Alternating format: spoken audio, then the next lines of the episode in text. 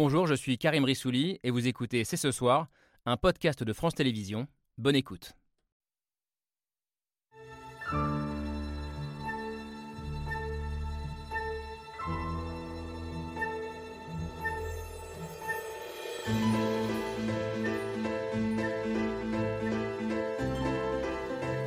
Bonsoir à toutes et à tous, soyez les bienvenus sur le plateau de C'est ce soir. Je pense que la chose la plus importante dont nous devons discuter aujourd'hui, c'est la peur. Je pense que nous devons vaincre notre peur de vaincre la Russie.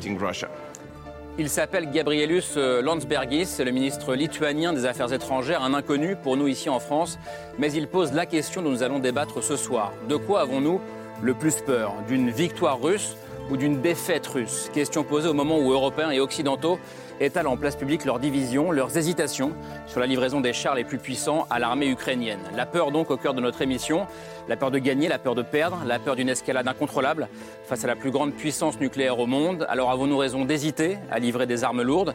Est-ce une façon de ne pas aggraver la situation, comme le disent certains, ou au contraire, est-ce céder à un chantage russe que nous finirions par regretter un jour ou l'autre? Nous sommes le mardi 24 janvier, c'est ce soir, c'est parti.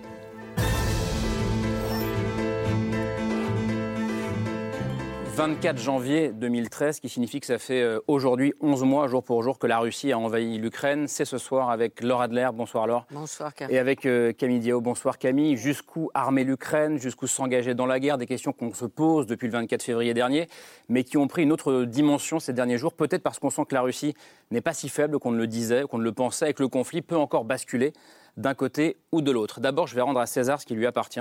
Euh, cette question de la peur, du bras qui tremble, on en parle ensemble, euh, Gallagher Fenwick, depuis plusieurs jours. Bonsoir.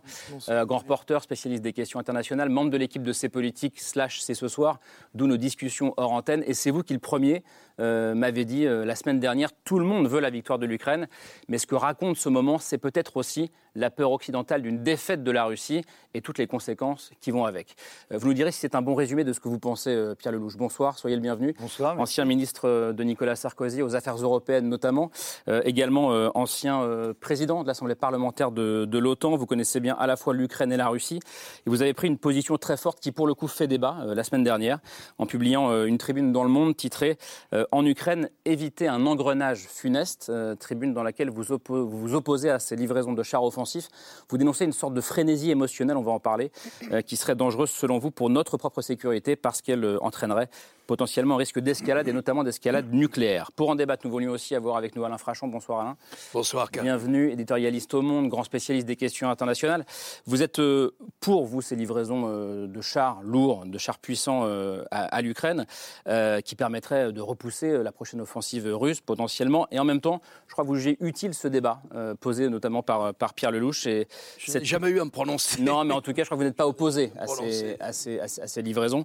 on va parler de ce débat qui est un débat intéressant. Comment euh, faire en sorte que la Russie quitte l'Ukraine, quitte les frontières de l'Ukraine, tout en sauvant la face. Et je mets des guillemets, c'est un débat difficile, euh, mais passionnant. Et quand je parle de débat difficile, je pense notamment à vous, euh, Oksana Melnichouk. Bonsoir.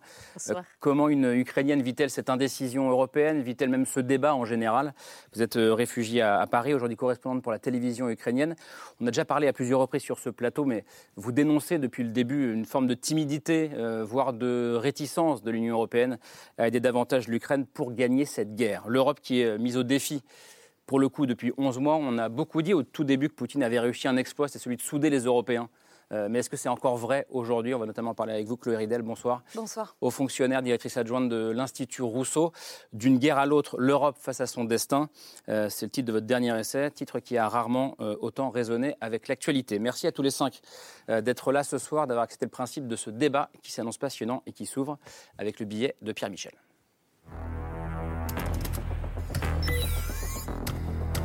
Renforcer son aide pour en finir enfin avec la guerre ou au contraire hésiter Il y a la peur de perdre, il y a la peur de gagner, il y a la peur de tout ce qui peut arriver.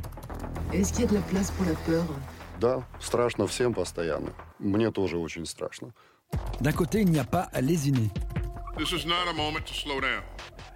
It's a time to dig deeper. History lors de la réunion sur la base américaine de Ramstein, les États-Unis l'ont dit il faut agir et vite.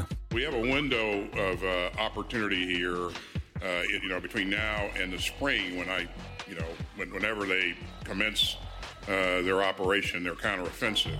Ça veut dire fournir encore plus d'armes, d'autres chars comme des chars Léopard 2. Es gibt gute Gründe für die Lieferung es gibt gute Gründe dagegen.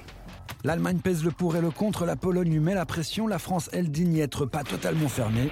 Pour ce qui est des Leclerc, j'ai demandé donc euh, au ministre des Armées d'y travailler. Rien n'est exclu. Ce sont des armes lourdes, des conséquences elles aussi assez lourdes. C'est là que la peur s'installe. I believe that we have to defeat fear of defeating Russia. Car cette peur en cache une autre. Il y a quelques jours, euh, Vladimir euh, Poutine euh, promettait, jurait de brûler les chars occidentaux. Il y a la peur que le conflit s'étende, qu'il finisse par toucher la Pologne et donc l'OTAN. Il y a la peur à la fois de se retrouver face à un conflit qui s'enlise. We have no indication that President Putin has changed his goals. Et un conflit qui empire. La France fournit des armes de plus en plus puissantes. Est-ce que vous considérez aujourd'hui que la France est un pays ennemi? La France, pour nous, c'est un ennemi. La France a peur. Allez, je reprends les propos, euh, beaucoup de choses à dire, mais du, du ministre lituanien des Affaires étrangères. Euh, je pense que la chose la plus importante dont nous devons discuter aujourd'hui, c'est la peur, euh, la peur de vaincre la Russie. On doit vaincre notre peur de vaincre la Russie. Gallagher fait nous disait qu'on en a parlé ensemble depuis plusieurs jours. C'est comme ça qu'il faut comprendre le moment, selon vous? Moi, je suis très content que vous ayez commencé avec cette citation parce que euh, on dit depuis des mois maintenant que euh, le centre de l'Europe s'est déplacé en direction de sa, son flanc oriental, en pensant aux pays baltes, euh, à la Pologne. Je pense qu'en réalité, dans une certaine mesure, ce moment de l'histoire fait que ce n'est pas le centre, mais que le courage s'est déplacé. Ce qui ne veut pas nécessairement dire que sur le flanc occidental, nous sommes, si vous voulez, couards ou, ou, ou sous l'emprise, effectivement, de la, de, la, de, la, de la lâcheté, mais que, voilà, il y a une prudence qui est une attitude de responsabilité face à un moment d'histoire avec un grand H, mais il faut faire très attention à ce que cette prudence ne, ne devienne pas paralysante ou en tous les cas qu'elle se transforme en tergiversations qui peuvent être euh, bien donné des, des divisions. Parce que, et j'en termine non, par là, là, le temps, hein. ce que euh, Poutine espérait, c'est-à-dire la division de l'Europe grâce à l'arme du gaz et de l'énergie, il n'y est pas parvenu. Et aujourd'hui, on voit que sur potentiellement, c'est sur les chars qu'ont commencé à émerger des choses euh, peut-être périlleuses au sein de cette coalition. Alors j'ai vu beaucoup de réactions de Pierre Lelouch pendant le, le magnéto. Euh, là, vous écoutiez Gallagher Fenwick avec attention. Euh, cette question de la, de la peur, comment est-ce que vous l'interprétez? Comment est-ce que vous y répondez? Contrairement à, au billet d'introduction, la France n'a pas peur. Je ne sens pas dans la rue de préoccupation sur l'Ukraine. C'est très intéressant d'ailleurs. Aux États-Unis, personne n'en parle et l'Ukraine ne joue aucun rôle, y compris dans les midterms récentes, dans les élections. Personne. Euh, en France, je ne sens pas ça du tout. Euh, Peut-être en Allemagne, où il y a un vrai débat autour de ces chars, parce qu'il y a toute une histoire en Allemagne. La dernière fois que les Allemands étaient en, en Ukraine et en Russie, c'était la plus grande bataille de chars du monde. Il y avait 6000 chars, 2 millions d'hommes. 4000 avions. Euh, donc euh, c'est quelque part dans la mémoire des Allemands d'aller euh, mmh.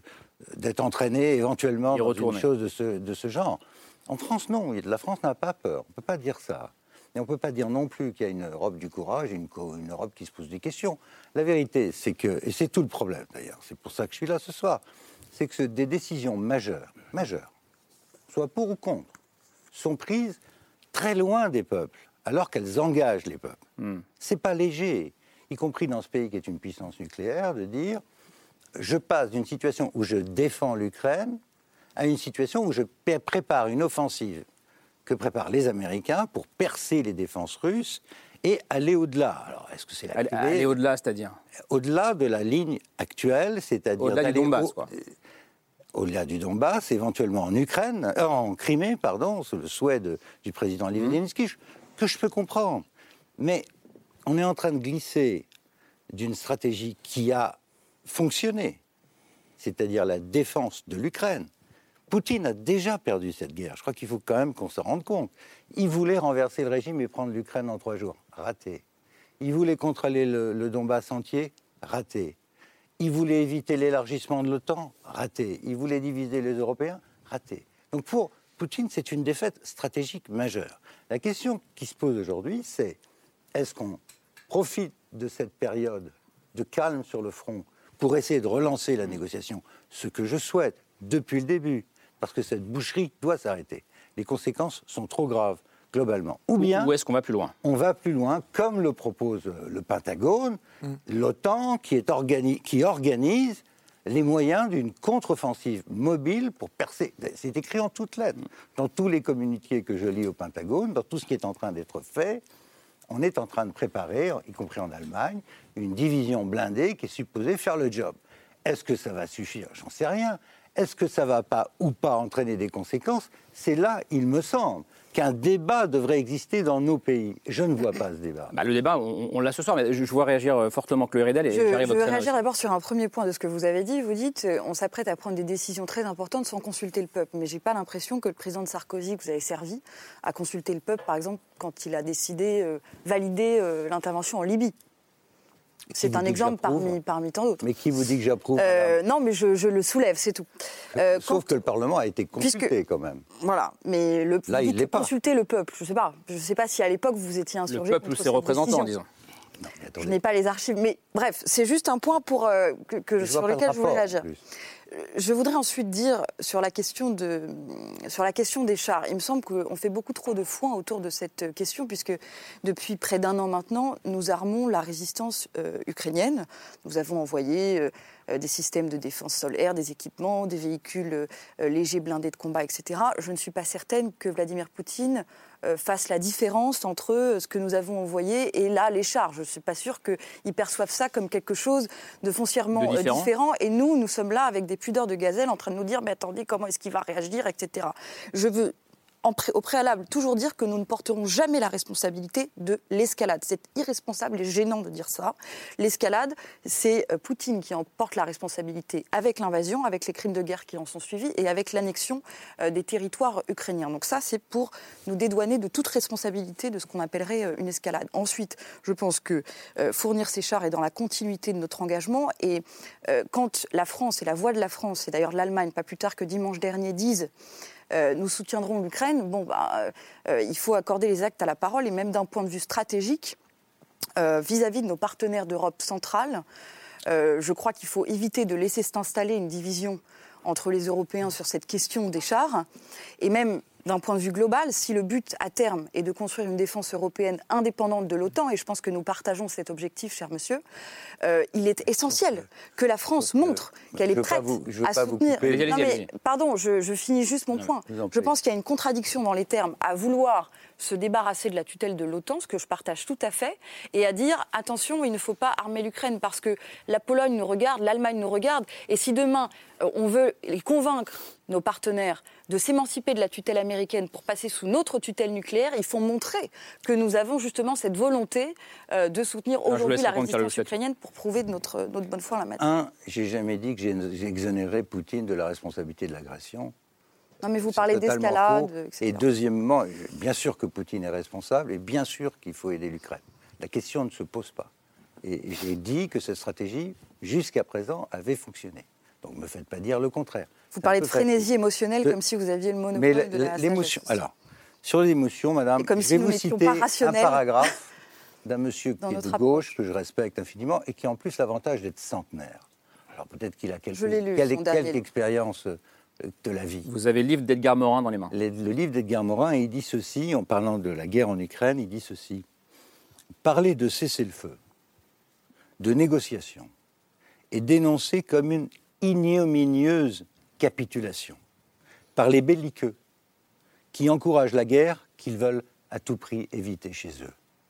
Alors, madame, c'est tout le problème. Moi, je suis pour arriver à des négociations, je, ce que je souhaite de tout mon cœur, il faut installer un rapport de force c'est juste un peu léger de dire je m'exonère à l'avance de toute responsabilité dans la suite des événements. Je voudrais simplement dire une chose. que vous citez le livre d'Edgar Morin avec ce court paragraphe. Je voudrais dire qu'Edgar Morin est issu de la résistance. Il a été un combattant de la résistance.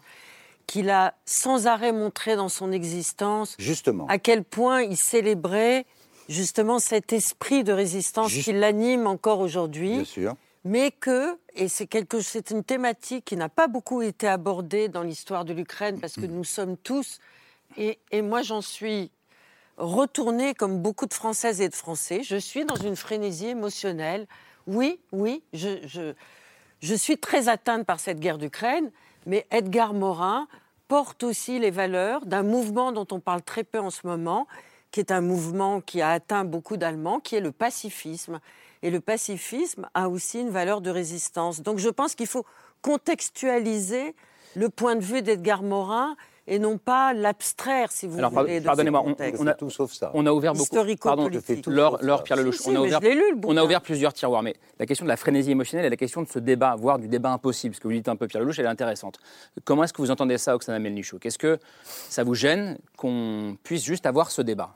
Euh, je ne veux pas vexer personne, mais je trouve que ce débat il est absolument absurde. Pourquoi? Parce qu'aujourd'hui, on tue les gens, les gens innocents, on, extermine euh, les Ukrainiens.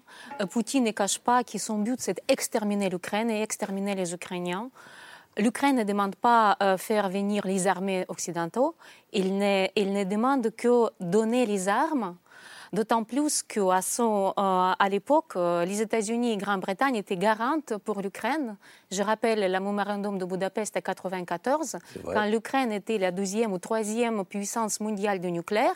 On a rendu nos armes en contrepartie de garantie de la paix et de notre souveraineté.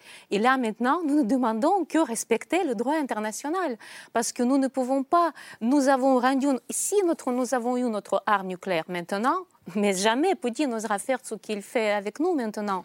Et avoir le débat, est-ce qu'on donne l'arme pour que l'Ukraine défend l'Europe ou pas, c'est absurde parce que ils vont tuer aujourd'hui les Ukrainiens, demain, demain ils vont tuer les Polonais, après-demain ils vont tuer les Français. Et ah, la question est, là. C'est une analyse, madame, que je ne partage pas du tout. Non, mais vous ne partagez pas, mais, la il y a une réelle politique. Et vous avez vu les menaces qu'ils font contre l'Occident? Ils n'ont pas la guerre avec l'Ukraine maintenant. Ils ont une guerre euh, avec l'Occident. Ils vont finir avec l'Ukraine, ils vont passer à l'Occident. Vous allez voir. Alain Frachon, comment est-ce que vous regardez, entendez ce qui se dit pour l'instant sur ce plateau? Toute la difficulté, c'est de comprendre Poutine.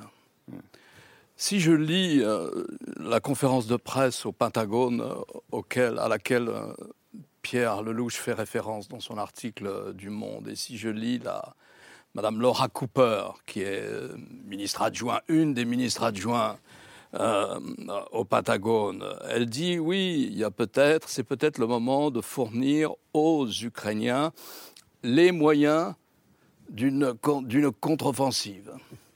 D'une offensive, d'une contre-offensive. Elle emploie les deux termes tout au long de ça. Mais elle insiste sur le fait que ce sont des moyens mobiles qui servent justement à changer, à ne pas être systématiquement dans une dynamique de défense. Ça, c'est tout à fait exact ce que raconte euh, Pierre dans, Le Monde la semaine dernière. C'est ce, qu'elle dit. Mais à ça, j'opposerai ce que dit Poutine. Hmm. Poutine mobilise. Poutine n'a jamais dit qu'il limiterait ses intentions au Donbass, qu'il ne contrôle pas entièrement. Il a fermé la porte d'une certaine manière à une négociation en annexant et en considérant qu'il est en territoire russe dans le Donbass. Et ensuite, il prépare son pays à la guerre. C'est-à-dire qu'on ne parle plus d'opération spéciale en Russie maintenant. On parle de guerre. Et on dit qu'on prépare une économie de guerre sur trois ans. Et la législation est encore plus dure, et, tout ce qui va avec une atmosphère de guerre. Et donc, euh, moi, je partage ces prémices euh, de Pierre Lelouch que il faudrait imaginer une négociation avant qu'à nouveau des jeunes gens s'entretuent par dizaines de milliers en Europe. Je veux dire quand même, les chiffres comptent dans cette histoire. Hein. Selon les estimations récentes, alors c'est des estimations, il y a 180 000 victimes, alors peut-être morts et blessés graves côté russe, et 100 000 au moins côté euh, ukrainien. Prenez un exemple. Je dire déjà près de 300 000. En 10 ans de guerre du Vietnam, ça c'est en, ça, en 11 mois. Hein, en 10 ans de guerre du Vietnam, 55 000 Américains ont été tués. Alors beaucoup de Nord-Vietnamiens et de Sud-Vietnamiens aussi. Mais c'est pour vous donner une idée. OK. Mais le côté parfaitement insaisissable euh, des intentions de Poutine fait que je peux comprendre qu'on dise oui, c'est le moment aussi de continuer à armer, il faut continuer à armer les Ukrainiens. Que dirions-nous si au printemps, une offensive russe enfonçait les défenses ukrainiennes? Que dirions-nous? On ne peut pas l'exclure, Pierre, ça. On ne peut pas l'exclure. On ne peut rien exclure. On peut pas l'exclure. Moi, je retiens tout cela, bien entendu, et, tout ce que vous dites aussi. Moi aussi, figurez-vous que j'ai des amis en Ukraine et des amis qui sont en prison à Moscou. Euh, et je pense à eux.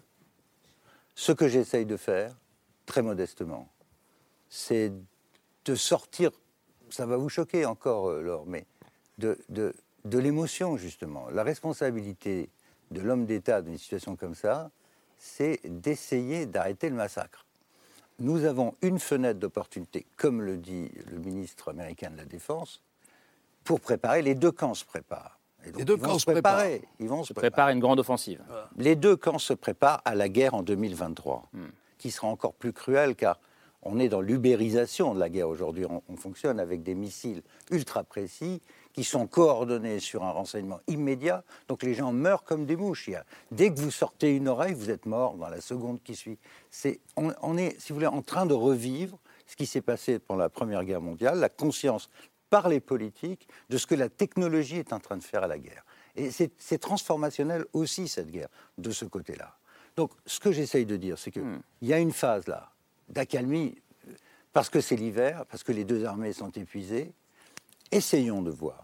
Mais Poutine, est-ce qu'il veut négocier? Il ne Que veut pas veut-il négocier, c'est ce ça le problème. Il y a aucune. dé- Je suis désolée, mais Poutine n'a jamais euh, signalé sa, sa disponibilité pour négocier. Il a annexé par la force des territoires.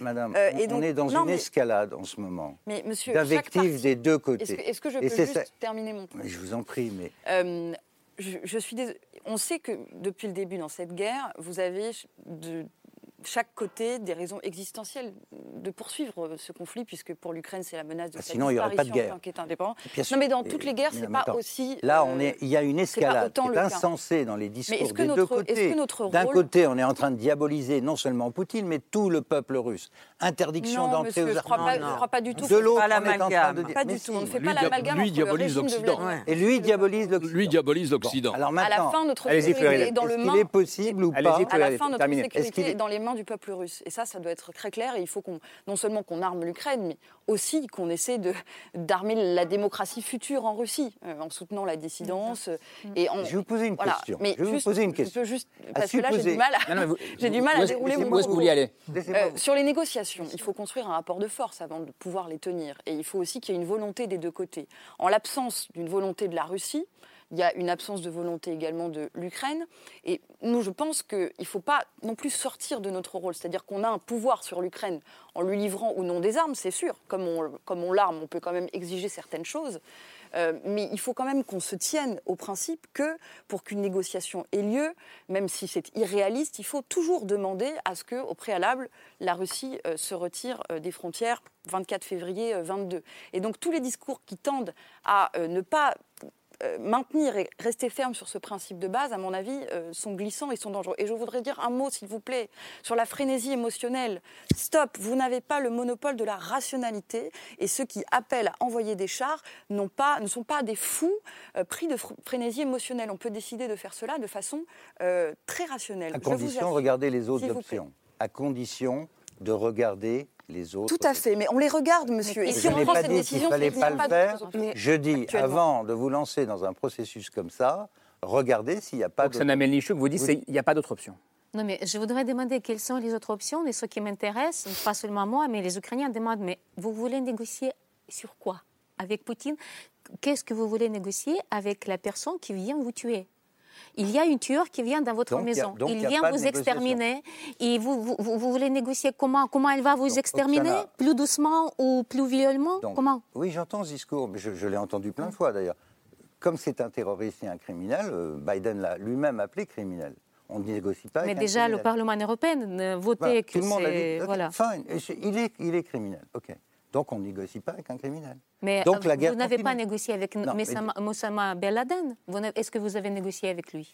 Donc la guerre continue. Donc vous pensez mais, que... mais il faut, il faut finir. Enfin, Cette guerre a- pourrait être Ben finie Laden- au Ben bout de. Laden- Attendez, alors, Oui. je veux bien mélanger tout, mais le problème Ben Laden n'était pas présidente de la que- première puissance nucléaire au monde. Je pense Voilà, en plus, la. Russie, elle ne va pas déménager. Euh, On en- Ben Laden, on peut exploser à, à Daesh, ça n'existait pas, Mm, sauf un groupe terroriste. Là, on est en train de parler d'un immense pays où il y a 15 000 armes nucléaires et qui sera à côté de nous. Donc qu'est-ce qu'on en fait? Gallagher. Pas 15 000, on en a 6 000, mais on en revient. 6 000, mais premier devant les États-Unis. Tout à fait. On, on, en revient à la question euh, initiale. C'est que je pense que vous souhaitez euh, la victoire de, de l'Ukraine. Peut-être que vous n'avez pas exactement la même définition que celle d'Oxana. Mais je vais vous dire comment ça va se terminer. Allez-y, Gallagher. En allez revanche, allez en revanche et, et, et, et là j'entends, et je pense que c'est ce qui euh, commande la, la, prudence que l'on voit du côté de certaines chancelleries du côté euh, occidental de l'Europe. À quoi la défaite de la Russie doit-elle ressembler Est-ce que c'est une Russie dénucléarisée. Vous faites euh, référence à cet arsenal. Est-ce que c'est une Russie sans Poutine Est-ce que c'est une Russie avec ou sans garantie de sécurité Est-ce que c'est une Russie avec ou sans humiliation de Poutine, de l'âme russe et que sais-je Donc c'est effectivement là-dessus euh, qu'il y a de, de, vraies difficultés et c'est de ces questions auxquelles pour l'instant ou sur lesquelles il n'y a pas de feuille de route très claire, ça c'est vrai et c'est là qu'on trouve, je pense, les dissensus et parfois aussi les... Mais nous avons la, route, la feuille de route très claire. Putinisme, il faut en finir le euh, Carthage doit disparaître. Voilà. Et le Carthage, dans notre cas, c'est Poutine. Poutine, c'est une menace mondiale. Il a déjà suffisamment menacé tout le monde entier avec son nucléaire pour qu'on comprenne bien que le Serge, avec l'arme nucléaire, ça ne doit pas exister. Mais Oksana, moi, je vous remercie de dire les choses clairement, parce que c'est là qu'il y a un désaccord. Mais voilà. Vous, Mais désaccord est dans quoi Le désaccord, c'est le but de guerre. Votre but de guerre, que j'ai entendu, pas seulement en Ukraine, mais en Pologne, dans les, chez les Baltes, c'est éliminer l'ADN impérialiste de la Russie, donc par la défaite de l'armée rouge, obtenir un changement de régime à Moscou, déblayer le monde de Poutine, le traîner devant un tribunal international, comme le demande aujourd'hui même d'ailleurs l'éditorial du Washington Post. Donc là, on est dans une guerre totale jusqu'à jusqu'au changement de régime. Ce n'est pas votre but de guerre à vous. Et moi, c'est pas mon but de guerre à moi. Moi, mon but de guerre, c'est pas l'Ukraine qui, qui, a commencé la guerre avec la Russie. Vous mais inversez pas la, la dialectique la de la réalité. C'est pas nous qui a cherché mais cette personne guerre. ne dit que la Russie n'a pas, certainement pas moi que la bon, Russie. Bah alors. Mais le sujet n'est pas là. Le but de guerre, c'est lequel, Laure? C'est d'aller à Moscou renverser euh, Poutine? Non, c'est pas aller à Moscou. C'est d'obtenir la démocratie. Non, mais vous savez et incarner la non, démocratie. La défaite, de de guerre, l'armée c'est libérer l'Ukraine et essayer d'avoir une ligne de cessez-le-feu et une paix possible entre ces deux pays qui vont rester là Ou bien c'est d'aller changer le régime à Moscou Mais non, personne ne voulez changer le régime à C'est Moscou de faire payer le prix finir fort avec à Poutine, Là, vous inversez la dialectique. sans moi, parce que là, non, je ne non, suis pas non, d'accord. La défaite, la Parce que défaite je de sais pas l'armée. Personne ne parle de Je ne sais pas, je ne Les sais amis. pas faire une guerre de capitulation contre une puissance Alain Frachon. Mais nous n'en parlons non, mais pas. moi non plus, mais euh, moi non plus, j'entends ça, mais la question n'est pas là. La question n'est pas là. Euh, La question n'est pas là. La question est de savoir quel est le but de guerre de Poutine. C'est ça la question. Quel est le but de guerre de Poutine? Mais il a bien. déjà Ah, perdu. Que- quelles seraient les incitations perdu, politico-diplomatiques, administratives, militaires, tout ce que vous voulez, autour d'une table de négociation, qui feraient que Poutine quitte l'Ukraine? Dire, C'est là-dessus qu'on doit parler, quittera. pas, pas d'autres. Quitte l'Ukraine et, pardon, et j'imagine, Crimée, Bon, Crimée comprise. Je, je veux bien qu'on imagine un régime à part Ah, mais avec un référendum en on va Crimée en dans après. 10 ou 15 ans. Mais la question, pour le moment, là, vous posez, mettez le débat tellement haut, la fin de Poutine. Je peux très bien comprendre euh, euh, euh, dise ça, elle, qu'elle souhaite ça. Mais nous, la question, nous, euh, d'abord. Comme on le disait tout à l'heure, on n'est pas directement touché par cette guerre, donc il peut y avoir une peur, il peut y avoir un malaise, mais enfin, c'est quand même, c'est d'ailleurs une guerre extraordinaire de ce point de vue-là, parce qu'elle a un impact mondial, mais on ne la ressent pas dans notre vie Mais bien sûr, quotidienne. mais bien sûr que si, vous rigolez. L'inflation, c'est quoi? Oui, ah ben, ça existait les conséquences Non, économiques sur la non, France, elle a des conséquences. L'inflation, elle était bien. Avant la guerre, n'a pas de conséquences économiques. Si, elle a des conséquences économiques. Elle a commencé en n'a pas de 2021, conséquences l'inflation. suscitant la peur chez Mais nous. Alain, vous dans- Elle a dans des quel Mais vous avez, commencé tout à l'heure en disant enfin- Français, les Français n'ont pas peur. Reviens, euh, là, pour je le reviens, coup, je reviens à cette n'ont pas question. peur, mais Quel ils est le sentent les but conséquences de la guerre. J'ai la réponse. À la la réponse Quel à est, cette quel est le but de guerre? Il faudra mieux commencer par ça. Quel est le but de guerre de Poutine? Son premier but, il l'a raté. Voilà. C'était Kiev, c'était le changement de régime par la force, et c'était d'exercer sa tutelle policière et d'exporter son modèle de gouvernement qui séduit tout le monde, comme chacun sait, en Ukraine. Bon, ça, c'est raté. À cause de l'armée, grâce au courage euh, de de l'armée ukrainienne, c'est raté. Mais maintenant, quel est son but? Il s'est fermé la porte lui-même à une négociation en annexant ces territoires. Il va, il va renoncer à une partie de la Turquie, mais renoncer à une partie de la, de la, La pardon, Turquie, non. de- pas, pas de la Turquie, de l'Ukraine. Il va renoncer- Là, on sera en guerre il va mondiale, renoncer à une partie de l'Ukraine. Il va renoncer à une partie de la Russie. Ça m'étonnerait. Donc, il vaudrait mieux qu'on commence par s'interroger quels sont les buts de guerre de Poutine, Mm. à quelles conditions il pourrait les abandonner ou les moduler, ou les modifier. C'est ça qui nous intéresse. Mais, vous disiez les réponses.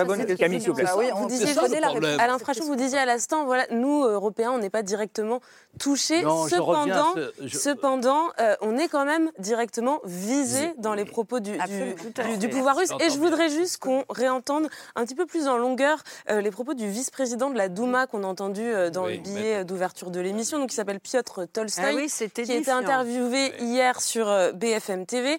Donc on va réécouter ce qu'il disait. La question qui lui était posée, je vous la rappelle, c'est comment est-ce que vous voyez aujourd'hui Ouais. les relations entre Moscou et Paris?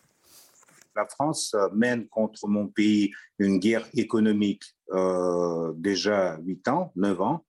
Et la France, comme vous avez euh, reconnu, aujourd'hui fournit aux Ukrainiens les matériaux militaires. Donc, bien sûr, la France, pour nous, c'est un ennemi. Bien sûr que la France, pour nous, c'est un ennemi. Et je voudrais juste, avant de vous laisser réagir à Alain Frachon, euh, mettre ces propos en regard euh, d'images qui nous sont arrivées de, Russie, de la ville de Samara, euh, ces derniers jours. Donc c'est une ville où on trouve une réplique miniature de la Tour Eiffel. Et dimanche après les déclarations d'Emmanuel Macron qui a dit que rien n'était exclu concernant l'envoi de chars en Ukraine, voilà ce qui s'est passé. Donc cette petite Tour Eiffel, symbole de la France, a été détruite. Donc quand on entend ces propos, la France est notre ennemi, quand on voit ces images, le symbole de la France visé et détruit euh, en Russie, est-ce que ça a vraiment du sens de se demander est-ce qu'on fait, est-ce qu'on est euh, partie prenante dans cette guerre Euh, Est-ce qu'on doit faire attention à ne pas être co-belligérant quand on est désigné quand- comme l'ennemi? Je vais vous répondre de deux façons. La première, c'est que je prends au sérieux tout ce que dit l'entourage de Poutine, tout ce que dit Poutine. Je crois que Poutine est entièrement dans ce qu'il dit, y compris dans sa détestation de l'Occident, y compris dans sa démonisation de l'Occident, y compris lorsqu'il estime que nous sommes non seulement sur de déclin, mais que nous sommes des sataniques décadents. Décadents. Je pense que ce n'est pas un discours à des fins intérieures. Je crois profondément que Poutine est complètement ce qu'il dit, pour un tas de raisons, euh, etc. Donc, ce type de propos, je les prends au sérieux. Ce que j'ai voulu dire, c'était non pas qu'il n'y ait pas de conséquences économiques dans nos vies quotidiennes, ça a exacerbé l'inflation, ça pose des problèmes énergétiques énormes, le renouveau énergétique de l'Europe. Bien sûr que ça pose tout ça, mais on ne se sent pas physiquement menacé. Et même après ces propos, je ne me sens pas physiquement menacé, puisqu'on parlait de la peur au début. Mais Alain, si, on prend au sérieux tout ce que Oui, dit je crois Poutine faut- et son entourage, alors on a aussi envie de dire, dans ce cas-là, prenons au sérieux la menace nucléaire euh, que peut représenter la Russie. Mais personne il n'a pas joué avec ça. Personne Gallagher, n'appelle à Gallagher. minimiser ou à ridiculiser la, la menace nucléaire. C'est pour ça que j'ai parlé non pas de couardisme mais de prudence, mais qui ne doit pas être paralysante. C'est-à-dire qu'il faut comprendre les contextes dans lesquels généralement cette menace ressort. Ça arrive de manière concomitante avec euh, des moments d'attrition ou en tous les cas de défaite dans la guerre conventionnelle que mène euh, l'armée russe sur euh, le terrain. Et c'est précisément pour appuyer sur le bouton de notre peur et de nos angoisses. Donc il ne s'agit pas de, ré- de réagir avec frénésie émotionnelle, mais de comprendre, si vous voulez, que ce signalement nucléaire, il est manié euh, par euh, des personnes qui comprennent assez bien le fonctionnement de, de la dissuasion et qui savent que dans un univers où cela avait disparu, cette résurgence, ce retour de cette menace peut effectivement inquiéter. Et c'est là-dessus euh, qu'il joue. Quand Medvedev, parce que je pense que c'est à cela que vous faites allusion, dit, vous- quand, quand- quand il pose la question et qu'il dit est-ce que vous savez ce qui se passe quand une puissance nucléaire perd une guerre conventionnelle? Vous avez la guerre nucléaire. Il dit cela 24-48 heures juste avant la réunion de Ramstein, avant que ne se pose de manière très concrète entre cette cinquantaine de nations la question de et que nous nous sommes posés à nous? Doit-on envoyer des chars lourds? Et quelles conséquences? Donc c'est là-dessus qu'il joue. Je vous donne la parole dans un instant, mais dans cette tribune, euh, Pierre Lelouch, vous en parlez de ce risque d'escalade, notamment nucléaire. Est-ce que vous avez vraiment peur de cette escalade ou est-ce que ça n'est pas, au fond, rentrer dans ce jeu de la Russie qui manipule euh, nos émotions, justement, régulièrement au moment Je de... laisse, je laisse de côté euh, les Russes? tout ça, mais, mais, mais les armes nucléaires sont dans l'équation. Donc il est difficile de faire complètement l'impasse en disant euh, c'est du bluff. Euh, si c'est pas un bluff, le jour où ça se produit, ça va juste être tragique. La responsabilité d'un- homme d'État, c'est d'inclure ça. Euh, Est-ce que j'y crois? Car nous sommes dans une situation inédite, pour le coup. Voilà. Non. C'est- c'est- déjà arrivé qu'une La- puissance la crise des missiles non, à non, Cuba. Non, affrontement, affrontement entre les deux superpuissances par personne interposée, il y a eu. Il y a eu euh, Oui, l'Afghanistan, toute la guerre froide. Vietnam, Et etc. Et il y a eu euh, Cuba. Afrique, mais oui. on- à chaque fois, Cuba était le pire, puisqu'il y avait des armes nucléaires tout près des, États-Unis. Mais là, là, on a une alliance militaire entièrement mobilisée aux côtés de l'Ukraine, pour de bonnes raisons. Ça a marché, on a défendu l'Ukraine. Et on a montré que l'Ukraine existe et qu'elle est viable et qu'elle a une nation soudée. je, dis que les principaux objectifs de, Moscou, de, Poutine, ont été ratés. Bon, à partir de là, comment on en sort? On en sort soit, si on suit euh, ce que dit euh, Oksana, Oksana on, va jusqu'au bout de l'exercice. C'est ce que souhaitent les Baltes aussi. On se débarrasse définitivement du régime poutinien qui est une menace sur l'Europe. Alors comment on fait Et, et, pour, ça, on fait la guerre. C'est pour ça, il faut... On inflige une défaite militaire à l'armée rouge. Et euh, moi, l'armée russe, comme, mon sorti c'est pareil, c'est pareil. Fondamentalement, c'est la même chose. Alors votre solution à vous, qu'est-ce que Soit on fait comme mon vieux maître et professeur à Harvard, Kissinger, on dit attention, on n'est peut-être pas obligé d'aller jusque-là. La Russie, vous n'avez aucune garantie que le régime suit. Mais du coup, quelles seraient, les, conditions Il peut y avoir une situation d'instabilité à l'intérieur de la Russie, qui soit-elle qu'elle cause des problèmes internes et externes absolument considérables, parce qu'un pays comme ça, on ne va pas le laisser tout seul. Une révolution là-bas, c'est juste compliqué pour tout le monde. Donc, moi, je préférais. Alors, après, on me dit, M. Euh, Monsieur Frasson, on dit, oui, mais ça, les intentions de Poutine. Ben alors, écoutez, c'est le moment si j'avais euh, le moyen de convaincre le président de la République française, je lui dirais écoutez, mhm. essayez de trouver le moyen par des voies, par des intermédiaires, par des missiles de Minsi, de voir avec un groupe de contact comment Minsk on, on, sonde les deux parties, parce que là-bas aussi, mais aussi, on le Oksana, Oksana, Oksana, mais après c'est intéressant. de le faire. Melnichouk, s'il vous plaît. Je réponds à votre question, cher Alain. Quelle est l'attente de Poutine? Poutine, dans sa tête, bon, vous savez bien, vous avez bien entendu, il a dit en 2008 que la plus grande tragédie, c'est la, c'est la disparition de l'Union soviétique. Il ne fait que rêver de restaurer l'Union soviétique, il resterait le monde bipolaire. Poutine, il déteste l'idée d'avoir le monde multipolaire où il y a tous les pays qui ont leur droit de s'exprimer, cette l'ONU, tout ça, ça l'énerve. Il ne comprend pas l'ordre international. Il a dit d'ailleurs par le plus, plusieurs reprises dans ses euh, discours récemment, il a dit ces règles, c'est qui qui les impose au monde? Hmm. Ces droits internationaux, c'est quoi ça? Et ça veut dire qu'il a un mépris total pour cela. Dans sa tête, il faut avoir le monde bipolaire. Les États-Unis contrôlent une partie de la territoire, de la terre. L'Union soviétique, euh, la Russie nouvelle de Poutine, il contrôle une autre partie de cette terre dont l'Ukraine fait partie. Ça veut dire qu'il partira jamais de l'Ukraine. Ça veut dire qu'il va négocier avec vous les zones de partage. Et dans ces zones de partage, la France n'est pas dans le truc des États-Unis pour Poutine. Dans cette zone de partage, la France fait partie de la grande euh, l'Europe de l'Ural jusqu'à l'Atlantique.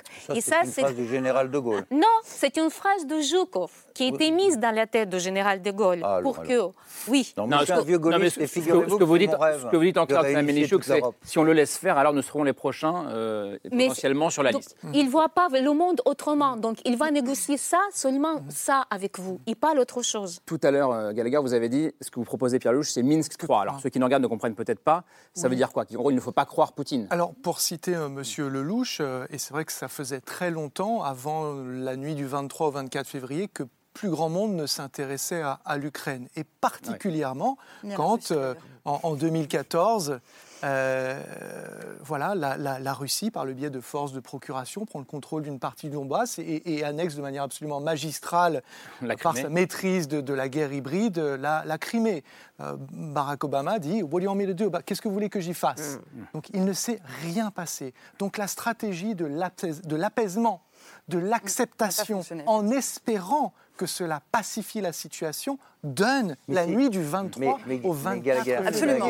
Vladimir Poutine perçoit l'apaisement mm. comme une forme de faiblesse et donc une fenêtre d'opportunité une fenêtre d'opportunité tout à fait. Chloé Ridel pour poursuivre et après Pierre-Louis je pourrais oui voilà. Et je veux poursuivre simplement en disant que euh, le 24 le 20 enfin le 23 février 2022 il n'était pas question que l'Ukraine entre dans l'OTAN, il n'était pas question euh, d'envahir ou euh, d'agresser euh, la Russie, il n'était question de rien du tout.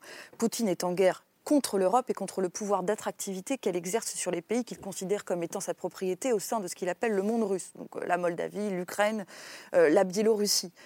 c'est une guerre contre l'Europe euh, qu'il mène. Et d'ailleurs, sa propagande depuis son retour au pouvoir en 2012 est effectivement centrée sur la critique d'une Europe décadente, rongée par le multiculturalisme et l'homosexualité, comme, euh, il dit. Donc effectivement, euh, si vous voulez, moi, depuis le départ, je pense que notre intérêt est de faire payer le prix fort à Poutine et de permettre à l'Ukraine de résister aussi longtemps que possible. Évidemment, tout ça n'est pas infini. Nous n'allons pas envoyer des armes. Je, enfin, il y a un moment, il va falloir que, sans doute, que nos, capacités, nos moyens ne sont pas, sont pas, sont pas infinis. Mais je pense que. Mais tant, qu'elles ne sont pas finies, il faut le faire. Mais tant que nous pouvons le faire, il faut le faire puisque c'est ce à quoi nous nous sommes engagés, c'est notre crédibilité aussi. Et je répète que c'est notre crédibilité, notamment vis à -vis de nos partenaires d'Europe centrale et orientale, si jamais nous voulons une fois euh, dans l'avenir, réussir à, construire une défense européenne autonome euh, et indépendante vis Camille, avant Pierre Lelouch. Et justement, euh, c'est vrai qu'au bout de 11 mois de guerre, on a l'impression qu'il y a quand même une, bascule en Europe, dans le sens où dans les premières semaines de la, guerre, comme le disait carrément en introduction, il y avait un constat unanime sur l'idée que Vladimir Poutine avait malgré lui réussi à souder les Européens derrière l'Ukraine, avait accéléré l'émergence d'une Europe qui serait une puissance géopolitique.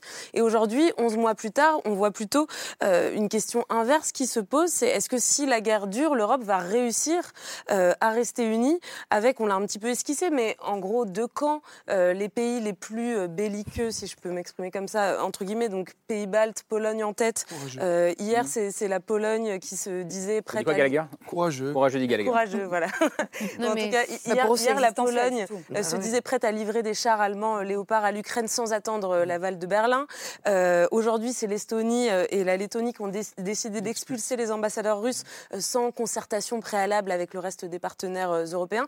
Et puis de l'autre, des pays qui sont vus comme plus frileux. La France en fait partie, l'Allemagne aussi, et sans parler, pour le coup, c'est au-delà de la frilosité, mais de la Hongrie, qui a encore rappelé hier, c'est son ministre des Affaires étrangères, qui disait, je le cite, toutes les décisions qui pourraient prolonger la guerre ou conduire à une escalade potentielle sont contraires à nos intérêts.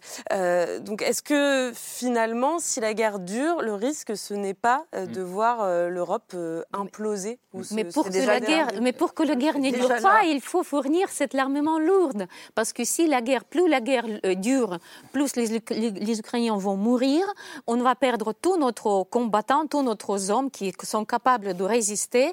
Et 24 heures, c'est exactement la distance entre la frontière polonaise et Paris. Et vous allez recevoir les chars russes à Paris au bout de 24 heures. Je, sais, Dès que l'armée ukrainienne tombe. le moment, je pense qu'il ne faut pas tomber dans ces. Mais, mais, je pense que mais, le, mais le temps, mais le temps. il faut, il faut tout prévoir. Là, on est dans la peur. Non, mais en tout cas, en tout cas, il y a que vous allez générer un soutien en France en vendant ce genre d'argument est, une, totalement contre-productif et je vous invite à réfléchir à ça. Non, mais, contre-productif, ce, n'est pas donner l'armement que... lourd maintenant en Ukraine pour finir guerre au bout de deux mois. Malgré tout, est-ce que, est que, le temps n'est pas le meilleur allié de la Russie? Mais bien sûr. Oui. Évidemment. La Russie a intérêt au le temps, il est réservé. C'est d'ailleurs pour ça que vous avez toute cette discussion autour de Rammstein. Mais... Et comme vient de le dire Dexana, il faut agir maintenant, il faut finir vite la guerre. À la fois parce que c'est bah, très douloureux pour les Ukrainiens, et puis surtout parce que les autres vont pas continuer à payer. Mais pour la finir vite, il faut des armes lourdes. Mais c'est pas. Attendez, oui, c'est ça. bien, bien, sûr. Et c'est une des raisons dans cette équation dont on n'a pas parlé, c'est que les autres vont arrêter de payer. À commencer par les Américains. si vous pensez qu'ils ont sorti 100 milliards de dollars là, en un an. C'est pas infini, oui. Et si vous pensez qu'avec euh, un, congrès bloqué, euh, la préparation des présidentielles américaines qui commence au mois d'avril, ils vont avoir un renouvellement d'une enveloppe de 50 milliards avant l'été mmh. Peut-être. Peut-être. Mais franchement, je peut-être. Peut-être. Peut-être. Mais j'en doute. Hein. Et donc, dans l'équation, il y a est-ce que cet argent, l'Ukraine a besoin de 5 milliards d'euros par mois économiquement chaque mois, sans parler des armes? Mmh. Donc cet argent, il vient pour moitié d'Europe, 100%, non, 100 milliards américains, 50 en Europe. Combien de temps l'Europe va le faire, à votre avis, compte tenu de la souffrance sociale aujourd'hui visible dans Alors, tous nos pays surtout parce que si le vivons Pardonnez-moi, mais si, si, je vous écoute, euh, si je vous écoute euh, oui, intensément, Pierre Lelouch, ça veut dire que il y a ceux qui disent on va Lelouch, sortir par la guerre. Ça veut presque dire, essayons de voir. Ça veut presque dire que l'intérêt des Ukrainiens serait presque de tenter une négociation aujourd'hui, si je vous écoute bien, puisque Non, mais les autres ne paieront pas sur la durée. J'essaie de comprendre euh, jusqu'au bout l'argument. Si Il faut être en j'avais- si négociation. une négociation de ce genre, et elle est extrêmement difficile, il faut, et c'est pour ça qu'il y a une négociation, comme m'a dit un jour Isaac Rabin avant de mourir, on fait la paix avec son ennemi, pas avec son ami. Donc par définition, c'est très difficile. Des deux côtés, ce sera difficile. Mais qui- Alain l'un a déjà perdu, l'autre veut gagner jusqu'au bout. Donc il faut trouver les moyens. Jusqu'au bout, pour nous, c'est jusqu'à les frontières ukrainiennes. On ne va pas aller envahir Moscou. On n'en a rien à foutre Oui, avec mais en même temps, vous m'avez dit, Non, mais c'est vrai. vous m'avez dit, madame, tout à Ils l'heure. veulent juste exister, Non, en fait, même hein. temps, vous m'avez dit, madame, tout à l'heure, on veut en finir avec Poutine. Vous l'avez dit. Mais vous savez, la fin de Mais Poutine, c'est la Pierre, fin de Pierre, Pierre, Alain Frachon, Alain Frachon. reprends cette balle au bon sur une négociation. Quels arguments mettre sur la table pour convaincre les Russes de quitter l'Ukraine? Et même si on met de Ah bah, côté... c'est assez simple. Quels arguments C'est vous assez, mettez c'est sur assez la simple. table? C'est qu'ils ne peuvent pas gagner. Ils ne peuvent pas militairement prendre l'Ukraine. Ils ne peuvent que souffrir économiquement à terme. Donc le mieux pour eux, c'est c'est de s'en tirer Mais ils peuvent en garder les perdant le moins la face possible. C'est-à-dire, Mais et là, si ça va pas vrai, faire ils n'auraient plaisir. pas annexé. Bah ça oui. va pas faire plaisir à Madame en conservant la Crimée. Non, mais c'est pas possible. Et les régions annexées Arrêtez, Et arrêtez et ça, s'il vous plaît, parce que ça, c'est vraiment. Non, pas tout. Vous, c'est la complice de Poutine. Ça, c'est le narratif Pierre de Lelouch, s'il vous plaît. Poutine. Un C'est le narratif dans les de régions Poutine. Je ne veux pas entendre parler de ça. chacun votre Sous tour. le contrôle de l'ONU. Non. mais attendez. Non, Pierre Lelouch, pardon. Pierre Lelouch, s'il vous plaît. Arrêtez, Quand vous dites, il ça, faut c'est en le laissant la. Pardon, Il faut arrêter avec. Êtes-vous un agent Non, non, non, non, non, non, s'il vous plaît, Laure, Laure. Non, mais je me pose la question, parce Bon. que c'est vrai que je me... On m'a passé toute ma vie à me traiter d'atlantiste parce que j'avais fait mes études à Harvard. Aujourd'hui, on me traite d'agent pro-russe. Non, non, non, Vous c'est voulez une que je m'en aille question. là Non, non, non. Vous savez ce que je suis Moi, je suis un homme libre avec un seul souci dans ma tête et dans mon cœur, l'intérêt de mon pays. Je veux pas que Pierre Lelouch s'en Et aille, je veux pas que Oksana s'en aille non plus. aille- Et si on Pardon. commence Non, non, non, à s'envoyer ce genre de blagues, hein. qu'est-ce que vous voulez que Je je vous dise à avec vous Victoire, Vous êtes une agente mitterrandienne? Bon, Enfin, oui, je l'ai été, j'en suis pas... Tant suis mieux pour fière. vous. Moi, je Excusez-moi, mais je voudrais juste revenir à, à ce point central. Pierre Lelouch, s'il vous plaît. S'il vous plaît, s'il vous plaît. non, mais la manière non. dont vous parlez... S'il vous plaît. Mais qu'est-ce que je dis? Non, non. Je dis. Bon, vous savez quoi? que- Eh, Il y a une femme ukrainienne qui est là, vous avez dit, en laissant la Crimée à la Russie. Ça m'intéresse d'avoir votre regard là-dessus.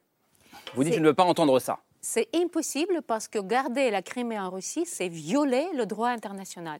Les Ukrainiens se battent maintenant pour survivre de sa nation, pour survivre parce qu'il va nous exterminer, et on se bat aussi pour le droit international, pour le droit à vivre. Si vous laissez à agresseur une, partie- une partie de la terre, il va avoir un gros appétit, il va avoir plus, plus, encore plus. C'est pas possible, c'est pas logique.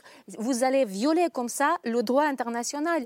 Les gens qui parlent aujourd'hui de la négociation avec Poutine en lui cédant les territoires ukrainiens, ce sont les complices du régime de Poutine. C'est la narrative russe et on- il faut suffire, il, c'est suffit de le répéter non-stop dans les, dans les médias français. C'est pas possible. Gallagher. C'est justement Ce n'est cet irrespect, c'est cet irrespect du droit international, non pas celui de Poutine et de la Russie, mais le nôtre, celui de l'Occident, qui a aussi alimenté euh, le- la logique poutinienne et l'appétit poutinien. Chloé tout à l'heure parlait de la Libye et de la manière dont nous avons, euh, France comprise, outrepassé un mandat onusien pour euh, euh, contribuer à la chute d'un régime avec les conséquences funestes que cela a eu pour d'autres pays voisins que nous connaissons bien, notamment le, Mali. On pourrait dire la même chose en mars 2003. La France n'a pas fait partie de cette aventure en, en Irak, mais les États-Unis étaient devant, on s'en souvient. On pourrait dire la même chose sur le Kosovo. Donc ça, ça ne veut pas dire qu'aujourd'hui on doit faire la même chose avec l'Ukraine, commettre la même erreur en essayant d'être dans le bon camp, mais en disant, bon,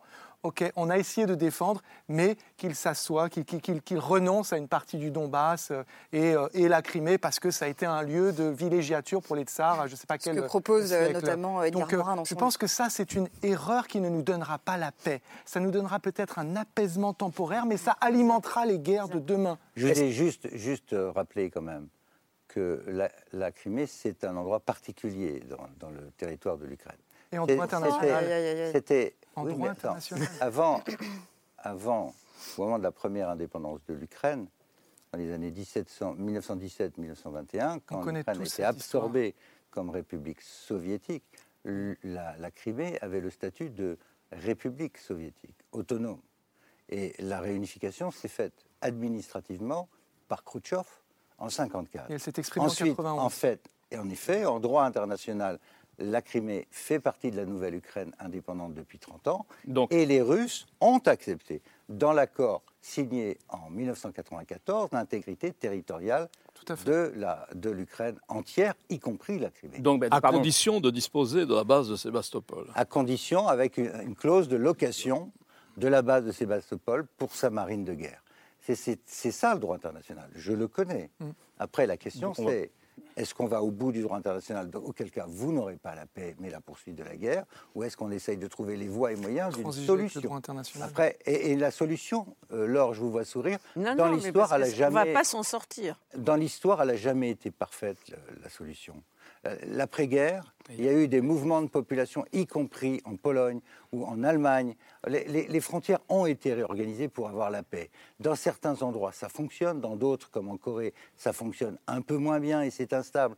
Mais ce que je dis, c'est que si vous cherchez à avoir 100% raison de part ou d'autre, soit l'impérialisme poutinien, soit ce que revendique Oksana, elle n'a pas tort, elle a raison, bien sûr. Mais dans ce cas-là, il n'y aura jamais de paix. Alain Frachon, vous disiez, vous disiez, vous disiez il n'y a pas raison, à avoir une Alain Frachon, disait, il n'y a, pas de paix juste. En général, oui, historiquement, il n'y a pas de paix juste. Il n'y a pas, de, guerre juste non plus. Si vous voulez, si vous regardez les conflits tels qu'ils se sont les, plus récents, à un moment, les deux belligérants considèrent que ce n'est pas dans leur intérêt de continuer la guerre. Mm. Et d'ailleurs, peut-être qu'à un moment, les Ukrainiens et les Russes décideront sensiblement au même moment ce n'est pas dans notre intérêt. Ce n'est pas dans l'intérêt de Poutine de continuer la guerre. Ce n'est pas dans l'intérêt de, l'Ukraine de continuer la guerre. À ce moment-là, en général, on amorce une négociation. Elle est rarement fondée sur la pureté du droit international. Nous n'en sommes pas là. On n'en est pas là. Absolument, on n'en est pas là. Et je reviens au début de la conversation, quand, euh, si vous voulez, Pierre reprochait aux, aux Américains d'être en train de préparer une gigantesque contre-offensive ce à quoi je dis, je disais au début, mais quand on regarde ce que fait Poutine, qui prépare la contre-offensive? Non, mais c'est pas ça que j'ai. C'est ça le problème. Non, mais ce qui que prépare la contre Ce que j'ai dit, c'était que les, deux camps préparent une phase suivante de la guerre et que peut-être il faudrait essayer de trouver une autre sortie. C'est tout ce que je dis, sans être un agent soviétique. Chloé Ridel. Madame euh, Adler. Non, mais effectivement. Ni américain, ni chinois, juste quelqu'un qui a envie d'arrêter la boucherie. Oui, mais. Euh, voilà. Enfin, euh, quand même. un jour, elle s'arrêtera. Il y aura un accord de paix. Arrêter la, sur, arrêter la boucherie, peut-être. mais on veut tous que la boucherie s'arrête. mais encore une fois, on n'en porte pas la responsabilité. Et c'est là que je, je, comprends que, enfin, quelque part, ce que leur vous dites, c'est que dans les discours que vous tenez, d'autres gens tiennent le même, vous n'avez vous, pointez toujours la responsabilité sur ah bah, nous, sur notre responsabilité qu'elle a sur l'Ukraine, mais jamais sur Vladimir Poutine. Donc parfois, on est un peu en droit de douter. Puis par ailleurs, vous avez été aux responsabilités. Euh, attendez, je ne vous, permets pas de mettre en. Mais qu'est-ce que c'est que ces accusations C'est un débat démocratique entre Français qui consiste à dire toi, tu es un agent de. mais moi, je n'ai pas bah, dit ça. Vous l'avez quasiment dit. Non, je n'ai pas dit ça. J'ai dit. Euh, mais c'est insupportable. Non, monsieur, je n'ai pas dit ça. Mais mesurez ce que vous dites. Comment voulez-vous avoir un dialogue entre Français dans une situation aussi grave Je n'ai jamais dit que vous étiez un agent ça fait, pardon, ça, fait 50 minutes, ça fait 52 minutes qu'on a, un débat passionnant, s'il vous plaît. pas perdu votre facon. Ça fait 52 minutes qu'on a un débat passionnant. N'insultez pas, merci. S'il vous plaît, on fait baisser la température. Vous êtes quand même dit Barjo. Euh, oui, Barjo, oui. On fait baisser la température. C'est gentil. Non, mais s'il vous plaît. Barjo, c'est gentil. Monsieur, moi, je ne vous ai pas insulté. Je n'ai jamais dit que vous étiez un agent de quoi que ce soit. J'ai simplement fait remarquer qu'à chaque fois que vous pointez une responsabilité, vous pointez la nôtre ou celle des Ukrainiens et pas assez celle de la Russie. Mais je ferme les parenthèses. Un si agresseur méritez pas que vous cher monsieur. Je vous propose une, solution. C'est pour ça il nous faut le tribunal international spécial qui va juger tout ça. Très bonne mmh. question. Voilà, ça c'est pour finir en paix. Ça tombe bien, je suis avocat, on va en parler du droit international. Est-ce que, euh, le droit international, est-ce que votre pays, madame, a ratifié la Cour pénale internationale On parle maintenant. Non, mais je, je pose la question. Euh, euh, il, n'a pas ratifié. Est-ce que la Russie l'a ratifié mais Est-ce que les États-Unis l'ont ratifié Alors là, chez moi, avec ce genre de débat, on est encore dans Non, je ne vous lâche pas parce que c'est les questions que je donne. Je ben non, on aimerait bien. Je m'occupe de cette question-là. On aimerait bien. Il ne s'agit pas ici de la Cour pénale internationale. Ici, il s'agit, quand on parle de la tribunal spécial international pour, contre eh ben, Commencez à adhérer à la Cour pénale. Chacun votre tour, s'il vous plaît, Pierre crime d'agression. Le crime d'agression ce n'est pas dans la compétence de la Cour pénale internationale de, la haie.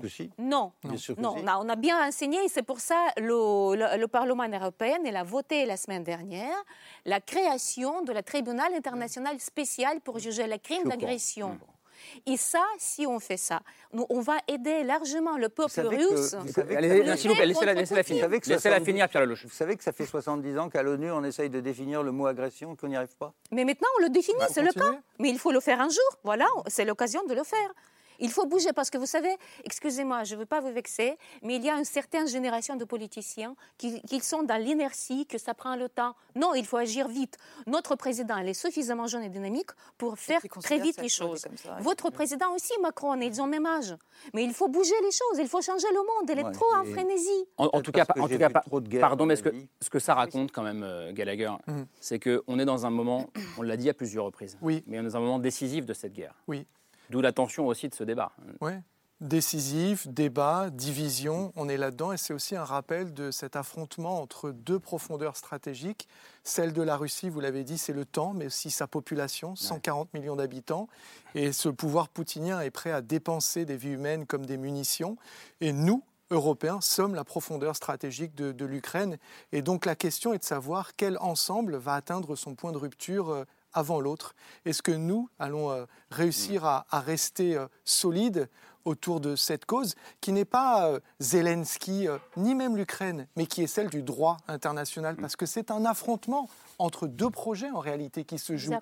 L'autoritarisme d'un côté, la démocratie de l'autre, et c'est très bien qu'on puisse discuter comme ça de manière aussi vivace tant qu'on arrive à discuter. Parce que c'est là qu'est le danger. Et mm. c'est ça qui sera exploité par le camp d'en face. C'est notre incapacité à nous retrouver qui nous paralysera et qui nous empêchera de continuer euh, cet effort, qui est un effort valable et important pour notre avenir et celui de nos enfants. Que dans les, dans les années qui viennent, on ne recommence pas les mêmes erreurs que par le passé. C'est-à-dire indifférence, désarmement unilatéral budgétaire pendant 30 ans. Ah ben je crois que et ensuite, euh, nous, nous livrer pieds et poings liés à l'énergie pas chère des Russes. Si on fait ça, on sera respecté et on aura une Europe à peu près stable. Mais si on recommence la, même euh, indifférence, dédain des Ukrainiens, personne ne parlait, tout le monde s'en foutait, euh, d'aller se livrer pieds et poings liés à la Russie, comme on l'a fait pour suivre les Allemands, et en même temps en désarmant notre armée, alors, il ne faut pas s'étonner. Et vous avez été aux responsabilités quand même. Et c'est pas la perte de faire des grands discours émotionnels mais non, mais... Euh, on va gagner vous avez été en euh, vous avez été en responsabilité et là vous. Non seulement, Madame, j'ai été en responsabilité. Mais je vous renvoie à tout ce que j'ai pu dire à l'Assemblée et ailleurs sur le désarmement de, de, de, nos, de nos, armées depuis des et années. Sur la politique me la Russie, battu de M. Sarkozy, des années entières contre cela des années entières, dans l'indifférence générale tous les gouvernements ont toujours trouvé mieux à faire Vous venez d'être entendu par euh, Emmanuel Macron, là. Oui, un peu. Quel, est, le problème avec, quel problème avec l'émotion, euh, Pierre Lelouch? C'est logique d'avoir des émotions quand on voit ces images. Et ce, qui me... Vous n'avez pas le monopole de la rationalité, puisque vous avez insulté tout mais tout le monde en ressent l'émotion. Vous croyez que personne n'a le monopole de l'émotion Tout le monde tout le monde subit de plein fouet les, images et les conséquences de cette guerre, encore une fois, moi y compris. Ce que j'essaye de faire, c'est d'arrêter. Et pour arrêter, je crois qu'il faut éviter les discours jusqu'au boutiste. Si vous voulez aller jusqu'au bout du bout, des deux côtés, il n'y aura pas la paix. Et les gens vont continuer à s'entretenir jusqu'à ce qu'ils soient suffisamment épuisés des deux côtés, comme le disait Alain Frachon tout à l'heure, pour qu'un jour ils disent bon, bah, on arrête les frais maintenant. Alain Frachon, en quelques mots, il y a un acteur dont on n'a pas parlé, euh, c'est la Chine. C'était l'objet de votre dernier euh, article dans. Non, je, rêve, euh, je rêve d'une médiation chinoise. chinoise, mais c'est un rêve. Pourquoi Je rêve d'un coup de téléphone entre Biden et Xi Jinping, et en disant nous avons beaucoup à régler ensemble, mais on pourrait aussi organiser une médiation. Je rêve de quelque chose qui ressemblerait à ce qui s'est passé en 1972 avec Nixon et, Mao, si vous voulez. Mais c'est un rêve. Mais c'est vrai que la Russie est est, est, de plus en plus dépendante. Poutine est de plus en plus dépendant de la Chine. C'est vrai, c'est vrai. Mm. Je ne veux pas non plus surestimer la, position de Poutine. C'est vrai que le temps travaille pour lui. C'est vrai qu'ils sont 140 millions d'habitants. C'est vrai que comme c'est un pays pauvre, ils ont une résistance que nous n'avons pas euh, mm-hmm, aussi. C'est un pays pauvre de population pauvre. C'est potentiellement le pays le plus riche du monde. Mais c'est vrai qu'on pourrait rêver d'une d'une médiation d'une médiation ça fait écho à ce que disait euh, Renaud Girard dans le Figaro ce matin euh, qui disait la médiation chinoise a l'avantage d'offrir au président russe une voix qui puisse lui sauver la face. Il racontait d'ailleurs que la présidente la, femme de madame la femme du président Zelensky a sollicité cette médiation auprès du ministre chinois des Affaires étrangères, je crois, ou d'un vice-président chinois, tout à fait. qui était à la conférence mm. de, Davos. de, Zelensky lui-même, on a fait la demande dans le South China Morning Post. Ce qui n'est pas le cas pour le moment. jamais, jamais euh, Xi Jinping n'a parlé à Zelensky, ni pris les coups de téléphone de Zelensky depuis le début de la guerre. Donc ça reste un rêve. Scellant cette espèce d'amitié sans limite, sans limite, euh, il, faudrait. On voit déjà qu'elle a, qu'elle a quelques limites. A beaucoup de limites. Moi, je, ne sais pas si nous avons intérêt à une médiation, comme vous dites, euh, qui serait orchestrée par les États-Unis et la Chine, parce que nous n'avons aucun intérêt à ce que cette bipolarité euh, nouvelle s'installe et que euh, de nouveau nous soyons sommés chacun de choisir de nous aligner, soit euh, sur les États-Unis, soit sur la Chine. Nous avons profondément intérêt, nous Européens, à un monde multipolaire. Et ce que nous avons fait par, par exemple en Indonésie en décembre 2022 ou en novembre, avec le G20, où nous avons. voilà. Euh, nous sommes parvenus euh, à rameuter autour d'une déclaration qui condamnait la Russie euh, un très grand nombre de pays. Ça, ça m'apparaissait quand même prometteur. Il faut continuer ça. Non, mais, la question n'est pas là. La question est de savoir qui a les moyens de faire pression mais, mais je crois pas que pour qu'il se retire Poutine a les moyens. Xi Jinping a peut-être les moyens, mais je crois je crois pas que Poutine s'arrêtera si Xi Jinping lui dit bon maintenant tu arrêtes.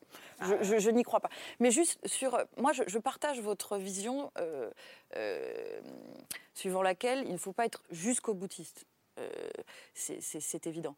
Euh, mais est-ce que c'est être jusqu'au boutiste euh, que de demander à Poutine de retirer ses troupes d'Ukraine dans les frontières du 24 février 2022 C'est l'objectif. Je n'ai pas l'impression. Bien sûr. je suis entièrement d'accord avec ça. Le bah sujet, n'est pas là, c'est comment y arriver. Mais bien sûr que c'est ça le résultat. Bah non, parce que bien si sûr qu'il faut obtenir ça. Mais tout l'art de la diplomatie, c'est de trouver le chemin pour obtenir ça. Oui, mais le, chemin, c'est pas de ne pas livrer les chars. C'est le point d'arrivée, je suis complètement d'accord. Bien sûr qu'ils doivent se retirer. Après, euh, bon.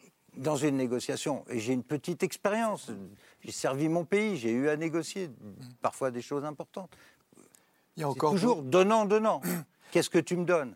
Et quel est le rapport de force? À un moment T Aujourd'hui, les, deux côtés hmm. sont assez épuisés. Il y a des inquiétudes dans les deux côtés. C'est peut-être le moment de faire. Je crois que l'expérience précédente nous apprend que ça ne nous apprend rien. Je pense que la stratégie européenne était fautive, qu'elle était absolument fiasco. À quel moment? Euh, À un moment de Georgie par exemple. Je, je, je pas très gentil pour mon ancien président. Ah non, mais c'est pas, du tout gentil. Ah, c'était pas du tout gentil, mais c'était pas. Sarkozy a quand même. Allez-y, Oksana, s'il vous plaît. non, non, non, mais vous savez ce qu'a fait Sarkozy Il a laissé euh, cette proie, cette lion, manger les autres. Vous dites l'Europe n'apprend pas de ses erreurs. Voilà, l'Europe n'apprend pas de ses erreurs.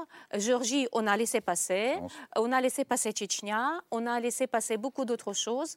Et puis, on a quand même, on a été très contente avec Minsk.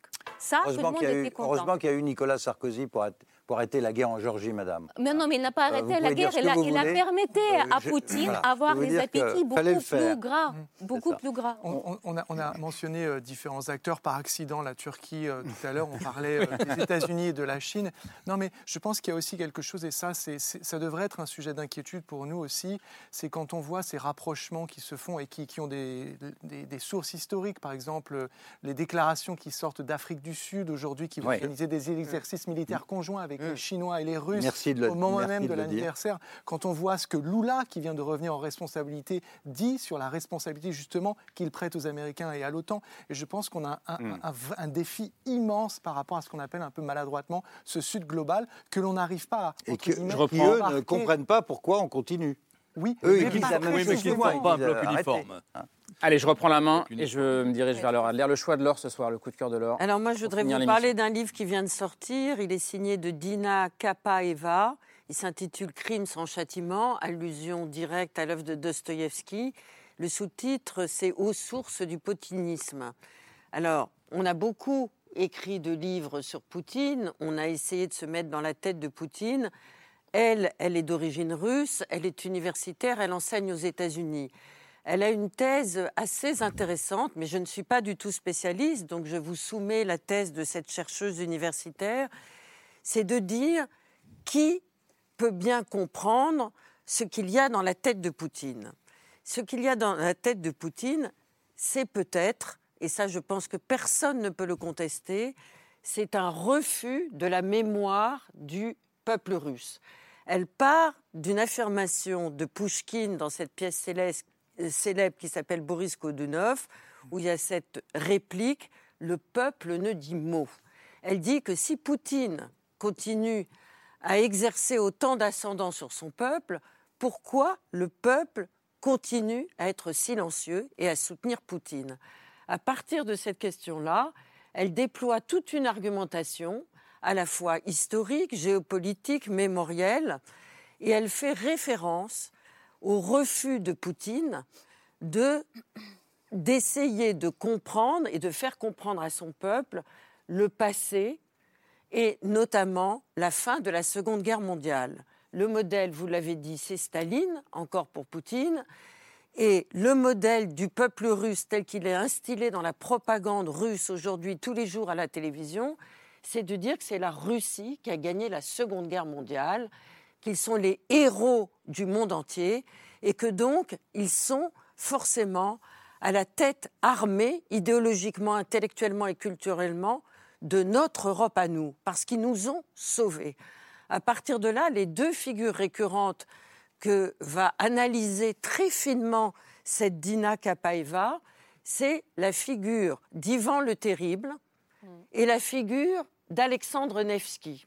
Et là, elle déploie un imaginaire appuyé sur des réalités de propagande poutinienne pour dire que le peuple russe est abreuvé sans arrêt à la figure d'Ivan le Terrible. Ivan le Terrible, c'est celui qui a inventé la terreur dans l'histoire de la Russie.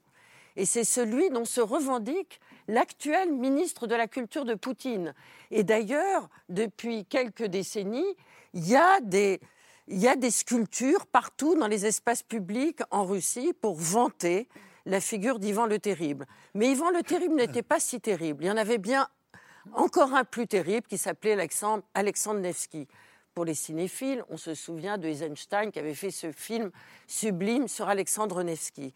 Et donc toute la peur, la terreur qui est instillée au peuple russe en permanence est assise sur ce qu'elle appelle une esthétique néo-médiévale, un Moyen Âge de la Russie, qui est un modèle archétypal que Poutine veut nous administrer, nous aussi en Europe. La peur comme moyen de gouverner et le retour au Moyen Âge. Eh bien non, on n'en veut pas. Mais en tout cas, je ne sais pas si elle a raison, mais je trouve ce livre très, très intéressant. Crime sans châtiment d'Ina Kapayeva, c'est aux éditions de l'Aube. C'est un peu la fête des éditions de l'Aube. C'est la fête des éditions de l'Aube, puisque votre livre, vous, Chloé Ridel, d'une guerre à l'autre, l'Europe face son destin, était aussi, est aussi publié aux éditions de l'Aube. Le livre d'Edgar Morin, cité par, euh, tout à l'heure par Pierre Lelouch, est aux éditions de l'Aube. Oh, mais c'est pas possible. Voilà, il est là. Les éditions de l'Aube, ce bah, on, salue, on, salue, Jean Viard, le, directeur des éditions de l'Aube. Merci à vous, euh, Pierre Lelouch. Merci, Oksana Melnichouk d'être venu euh, ce soir. Merci Gallagher. Euh, à dimanche, France 5, c'est politique, 18h28, très précisément. et puis merci Alain Frachon, dans Le Monde, évidemment. Et puis votre dernier livre à vous. c'est pas sans lien avec cette émission. Un autre monde, l'ère des dictateurs. C'est aux éditions Perrin. Je vous remercie aussi, Chloé. Merci beaucoup. Merci Laure. Merci Camille. Euh, à demain, ce sera autour de 22h30. Merci de votre fidélité. Ciao.